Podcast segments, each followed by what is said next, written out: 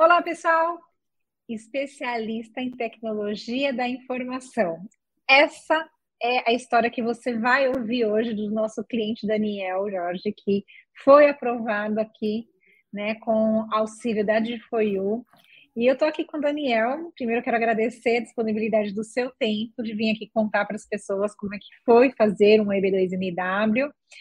E eu queria já começar pedindo para você se apresentar para o público e contar quem é o profissional que teve um EB2NIW aprovado e vai se tornar um residente nos Estados Unidos.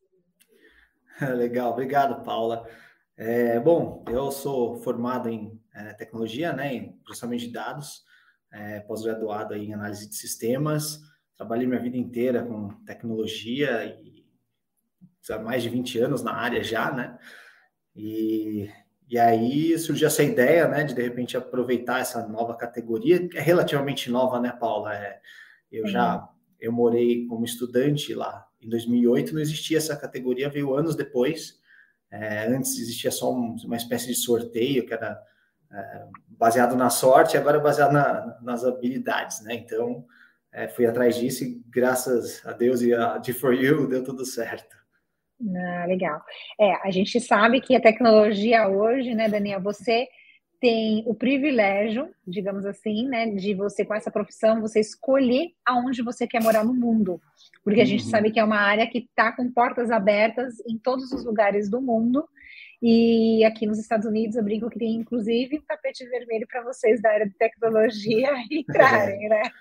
É. E como é que veio essa ideia de vir para os Estados Por que os Estados Unidos e não Canadá e não Europa, já que tá todo mundo com essas portas abertas para vocês? É, e, e, eu, inclusive, tenho cidadania italiana, né? Então, a Europa, para mim, já seria uma opção fácil, né? É, e, no processo de tirar a cidadania italiana, eu passei um tempo lá, é, e assim, uma decisão dessa é uma decisão que se altera assim sua vida completamente, né? 180 graus. E aí você tem que fazer um pensamento crítico, você não pode tomar uma decisão afobada. Então, é, são anos de planejamento até dar entrada nesse processo. Uh, a ideia inicial era realmente aproveitar essa cidadania italiana, mas durante esse processo eu percebi que a Europa, em geral, não só a Itália, ela tem umas questões meio burocráticas, um pouco similares à, à brasileira, assim, questões uhum. é, de documentação, e aí você já começa a perceber uma questão de cartório que demora, te enrola, assim, é um processo chato, e, e aí você começa a analisar a questão de é, a tecnologia, sim, ela tem portas abertas também na Europa, mas é, ao mesmo tempo também que a, o mercado europeu ele é mais lento que o americano para girar, né, para para gerar vagas de emprego, por exemplo. Como não tem muita burocracia, é muito fácil para o americano contratar e demitir e você também se realocar rapidamente. É, não tem aquele vínculo que acaba te amarrando a uma empresa ou a empresa se amarrando a você e, e, e questões legais muito pesadas. A Europa é muito similar ao Brasil nesse aspecto. Acho que por isso, inclusive, eles têm taxas de desemprego tão altas. As taxas de desemprego dos Estados Unidos são historicamente baixas. Quando eles estão em crise, a taxa segue baixa em relação muitos países da Europa, Brasil.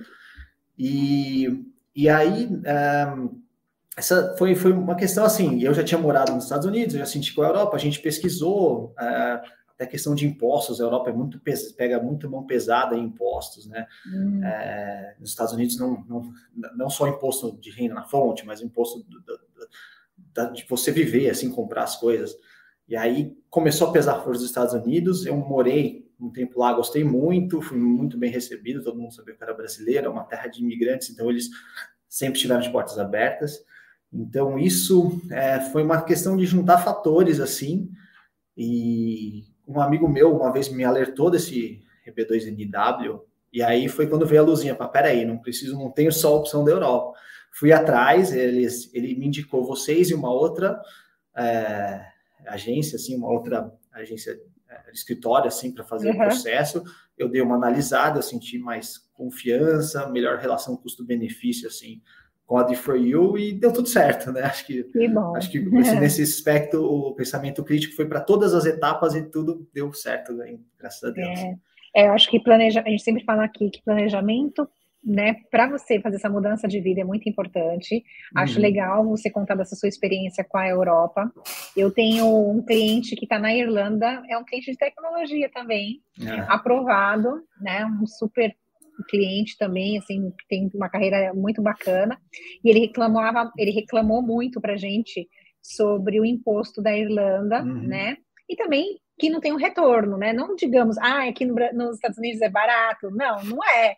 Né? A gente também paga, mas a gente também tem um retorno disso. Sim. E você também pode escolher o estado que tem menos o recolhimento de imposto, porque aqui é por estado, né? Então tem uhum. estado que tem é, impostos federais, tem outros que não. Enfim, é, Califórnia é mais cara, Flórida nem tanto, tem um outro. Então tem que olhar isso, tem que fazer planejamento. Eu acho que foi perfeito. E é, em, relação, em relação a a, a Europa ser um pouco atrasada, eu acho que vamos resumir essa palavra, né, para a parte de tecnologia. A gente tem uma outra pessoa também que contou que foi para Portugal, né, uh, morou aqui um pouquinho, foi para Portugal, não se adaptou e ela falou assim, olha, vou resumir numa frase. Ele se sentiu que quando ele chegou no aeroporto, ele estava lá, bem-vindo à década de 80, tipo, mais ou menos isso, né? É, é, eu acho que é isso, é. Mas tem isso também, tá? Acho que tem isso também. Quer dizer que o seu amigo te apresentou o EB2NW, né?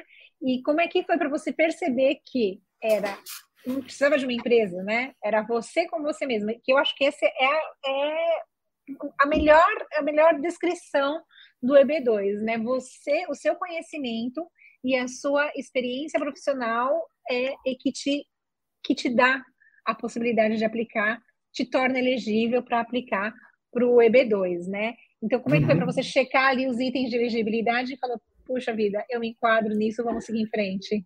É, e foi assim, foi quando ele falou, parecia mentira, né? Falou, não, deve ter alguma pegadinha, porque é, né, sempre foi uma coisa assim, é, vista como uma coisa bem difícil de acontecer nos Estados Unidos, né?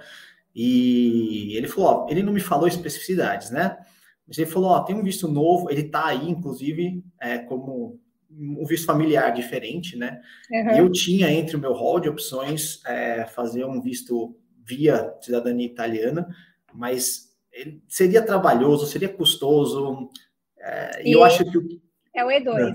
E é o E2, que não, é, não dá direito à cidadania, né? Não vai te levar ao green card, muito menos a uhum. cidadania. É um, a gente brinca que é um, é um, é um visto band-aid, né? Resolve é. ali para aquela hora, Sim. mas a longo prazo ele não vai funcionar.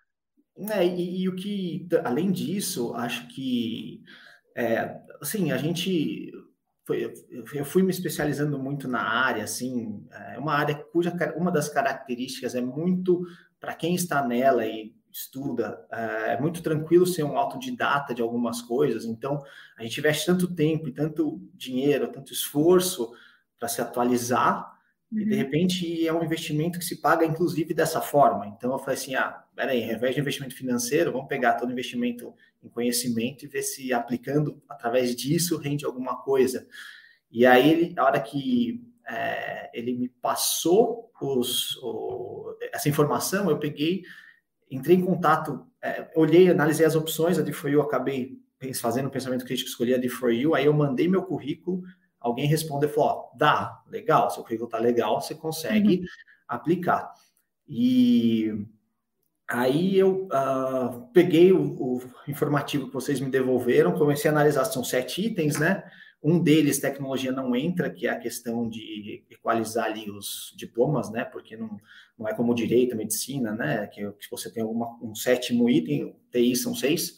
Uhum. E eu fui vendo, peraí, esse foi, esse foi, Aí eu, eu cumpria todos, assim, eu falei, ah, vamos embora, né, vamos aplicar. Só que eu fiquei enrolando, e aí acho que fica uma, uma coisa que eu gostaria de falar, assim, para as pessoas é, é, assim, não, não quero ficar naquele clichê de, ah, vá atrás dos seus sonhos, porque é, quem não vai atrás de sonhos já morreu por dentro. Eu acho que a grande questão é, não atrase o seu sonho, porque...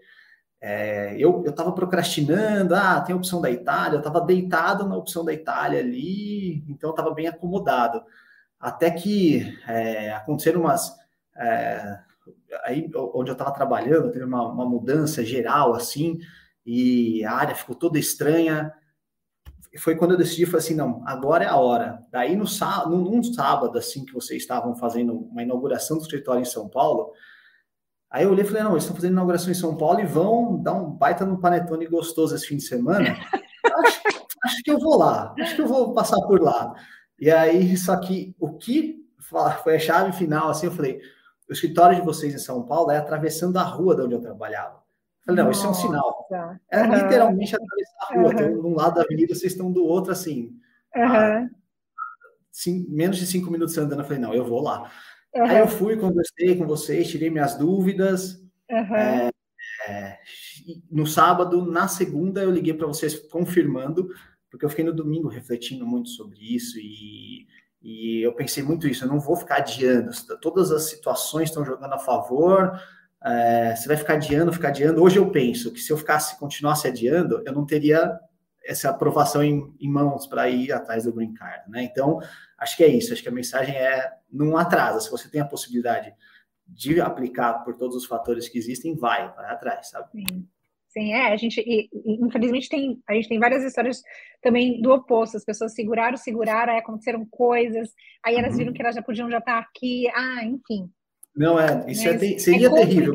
É complicado Quando vocês... a gente falar. Exato. Quando você me ligou, foi você que veio dar notícia, né? Foi até uma situação engraçada, porque no dia é, você estava tentando me ligar, eu estava desligando. Eu estava de propósito, porque aqui no Brasil é muito comum a gente receber ligação de telemarketing, é, ligação de, de, de, de, gente tentando te fraudar, falar que sequestraram sua filha. Nem tenho filha, vivem sequestrando minha filha aqui. E aí eu falei, ah, meu, mas agora fraude vinda de telefone americano, desliga, né? Aí eu fiquei desligando na sua cara, peço até desculpa, Paula, que aí de repente eu falei, não, tá muito insistente esse número, deixa eu ver quem é. A hora que eu vi o logo da D for You, eu falei, ah, peraí, é boa, é uma notícia, agora deixa tem, eu ligar logo. Aí eu que liguei de volta. Aí, quando... Eu falo, esses clientes ficam falando, me liga de For You, cria um hashtag de For You, me liga e na hora que eu ligo não me atendem. Pois é, esse sou eu. mas aí, a hora que você falou a, da aprovação, a, a, eu nunca ganhei na loteria, mas eu acredito que a sensação seja a mesma, sabe? Uma, uma coisa assim, não acredito, uma felicidade, assim, é muito legal receber essa notícia, assim, depois de todo o esforço que é, inclusive, estar com o processo, sabe? Foi muito gratificante, é muito legal. Tá, e como é que, me conta como é que foi esse processo para você juntar, pedir carta de referência, você achou difícil, você, como é que foi para você essa montagem, né, de mostrar, apresentar para um governo, né, quem era você, né, de provar que você merecia receber um green card. É, assim, o processo ele é trabalhoso um pouco, né? Você tem que ir atrás de pessoas que, assim, pessoas que te é, que, que, falem sobre o seu trabalho, não é nem tão difícil. O mais difícil é você falar, putz, às vezes você não fala com a pessoa há três anos pela correria, e você fala, oi, tudo bem, você pode fazer um favor? Tipo, né? É, essa parte é complicada. Mas é, para mim foi tranquilo, as pessoas super atenderam numa boa. É, e acho que a grande questão, que também outra lição que eu refleti muito a respeito, é que assim, é um processo cheio de meandros que você é, não conhece os caminhos, então acho que é, até quando você vai preencher um formulário deles, é muito fácil você cometer um erro. Então, acredito que a assessoria de vocês, não, tenho certeza que foi fundamental nesse aspecto também, porque uhum. é, tem itens ali que você fica em dúvida, são questões dúbias, que às vezes está mal traduzido, aí você fala, pô, é isso, é isso, aí manda um e-mail tirando dúvidas, aí vocês falam, não, pode pôr dessa forma, pode pôr dessa outra. Então, se você aplicar, por exemplo, por você mesmo, é muito fácil cometer um erro.